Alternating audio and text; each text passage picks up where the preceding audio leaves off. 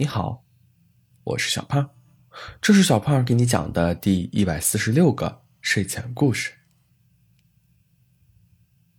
我生于土壤，立于墙根，于最杂乱的草丛中生出来一抹阳光，悄然盛放。不过是一朵不引人注目的小黄花。我听见头顶的鸟雀叽叽喳喳。这时，我看见了那只短尾巴黑猫。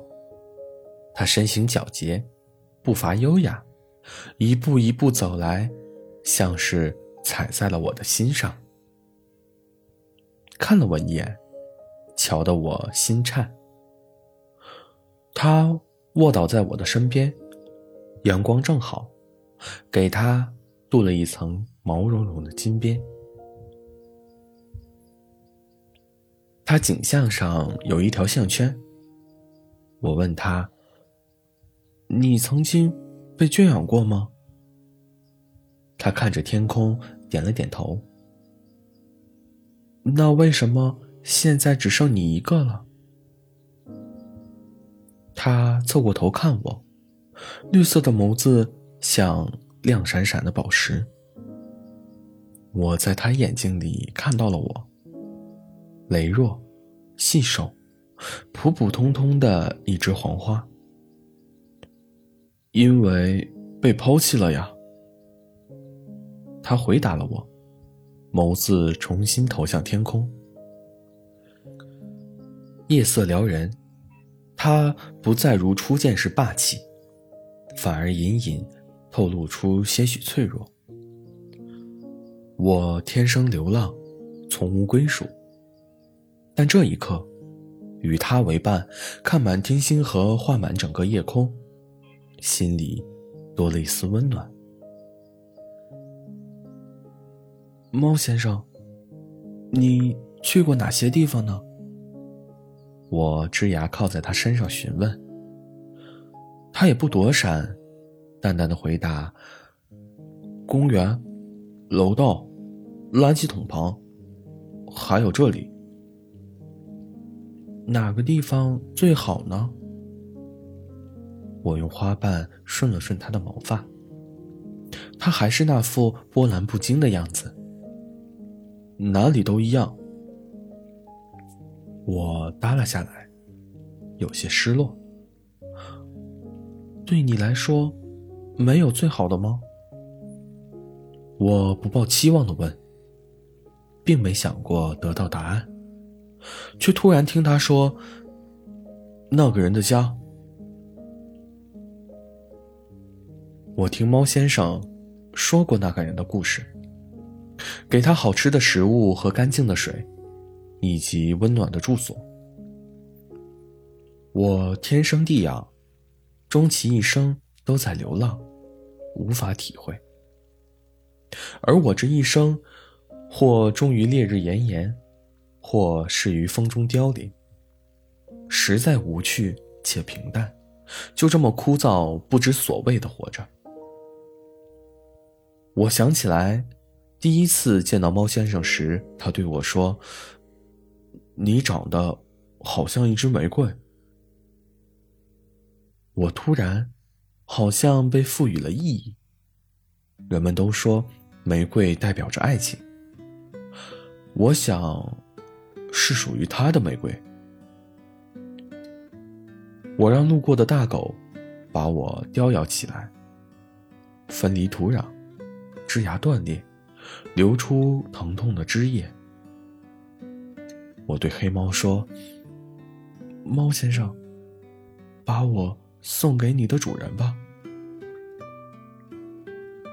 黑猫愤怒不已，它咆哮着，从喉咙里。发出咕噜声。他努力着试图把我栽种回原地，但都无济于事。我的水分流失，脸也干瘪暗淡下来。他每日都带来新鲜的露水，浇淋在我的枝芽上，但我还是渐渐的失去了意识，腐烂在孕育我的草丛根部。我问他。猫先生，你愿意和我一起流浪吗？”黑猫愣了一下。那天晚上，星辰喧嚣，而人间万籁俱寂。黑猫坐在墙根，看了一晚上星星。不同于之前的是，它旁边只有光秃秃的枝桠，再没有那朵羸弱的花。一所大学附近，一所大学出现了一幕奇景。有一只短尾巴的黑猫，每天给身边的一棵草浇水，日复一日，它就那样守着，好像在等谁。也许是一朵黄花，也许是一朵玫瑰，谁知道呢？一个午后，黑猫蜷缩着身子，在阳光下打了个哈欠，准备休息。有人突然经过，阿玄。那人这样唤他，黑猫睁开眼睛。哑然，侧头看向旁边的草丛，上面开出来一朵小黄花，羸弱，娇气。黑猫安静的看着那朵小黄花，那朵小黄花却并不像表面上那样平静，它正对着黑猫大呼小叫：“你为什么不承认你就是阿玄？”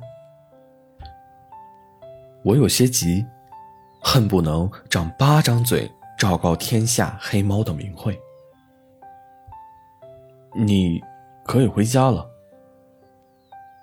黑猫凑近，鼻息喷吐在我的花瓣上，激得我抖落一片下来。